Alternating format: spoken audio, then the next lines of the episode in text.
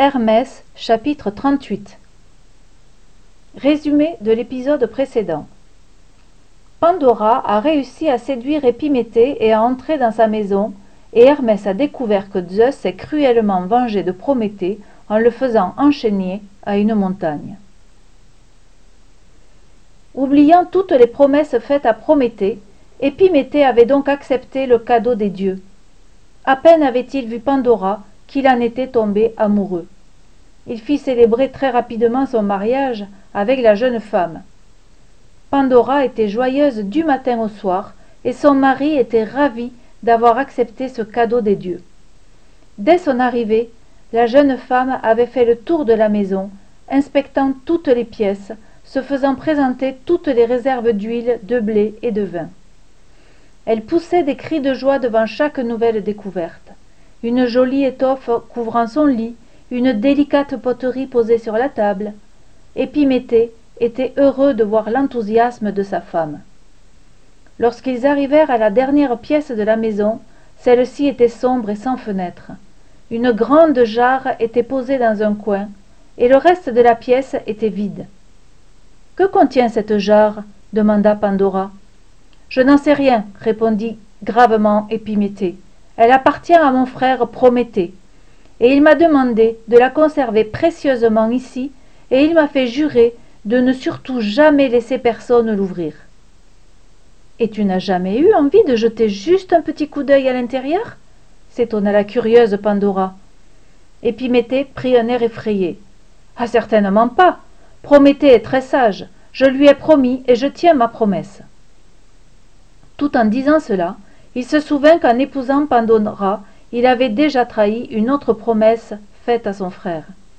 Mais cela pandora l'ignorait. Mal à l'aise il fit jurer à pandora de ne jamais chercher à ouvrir cette jarre. La jeune femme promit jura épiméthée quitta la pièce rassurée. Des jours et des jours passèrent. Pandora se plaisait bien dans sa maison mais elle était pleine de curiosité et mourait d'envie de savoir ce que contenait la jarre mystérieuse. Dès que son mari était sorti elle se précipitait dans la pièce sombre jetait un petit coup d'œil sur la jarre et puis ressortait aussitôt. Et bientôt cette jarre devint une obsession pour elle. Sa curiosité la tenait éveillée la nuit. Elle imaginait toutes sortes de choses à l'intérieur. Une fois elle dit à son mari et si cette jarre contenait des richesses incroyables des bijoux ou bien de l'or? C'est peut-être pour cela que ton frère t'a interdit de l'ouvrir. Et maintenant qu'il est enchaîné sur le mont caucase cela ne lui servira plus. Mais nous nous pourrions en faire bon usage. Mais épiméthée se mit en colère et refusa d'entendre ce discours. Une autre fois elle lui dit peut-être que la jarre de ton frère contient un vin si exquis qu'il voulait le garder pour le boire tout seul. Pandora était maligne car elle savait que son mari adorait le vin. Mais là encore épiméthée ne cédait pas. Un matin comme tous les matins elle se glissa dans la pièce sombre. Elle emportait toujours avec elle une lampe à huile qui répandait une lumière tremblotante dans la pénombre. Elle s'approcha une nouvelle fois de la jarre et passa ses mains sur les flancs rebondis comme athéna avait eu la bonne inspiration de la doter de l'intelligence pandora réfléchissait avant d'agir. Mais ce matin-là l'intelligence fut moins forte que la curiosité qu'hermès lui avait offerte. Je vais juste soulever un instant le couvercle et vite le refermer. Personne n'en saura rien se dit-elle. D'une main tremblante elle tenta d'ôter le bouchon qui fermait la jarre. Elle dut s'y reprendre à deux fois. Lorsqu'enfin le couvercle fut entr'ouvert un tourbillon envahit la pièce accompagné d'un bruit de tempête. Pandora poussa un cri.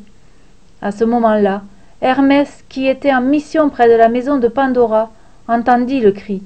Il accourut et vit surgir de la maison la colère la jalousie l'envie la méchanceté la folie la vieillesse et aussi la mort. C'étaient tous les malheurs des hommes tous ces malheurs se répandirent aussitôt sur la terre. Hermès comprit immédiatement. Le prudent prométhée avait enfermé tout ce qui pouvait causer le malheur des hommes mais pandora venait de libérer toutes ses souffrances. Hermès entendit de gros sanglots venant de l'intérieur de la maison. Il entra et trouva pandora dans la pièce au fond effondrée sur le sol. La jarre était toujours là. Hermès s'en approcha et vit que pandora avait refermé le couvercle. Y a-t-il encore quelque chose à l'intérieur? questionna hermès. La jeune femme en larmes lui répondit lorsque je suis arrivée à remettre le couvercle il ne restait au fond qu'une seule chose l'espérance.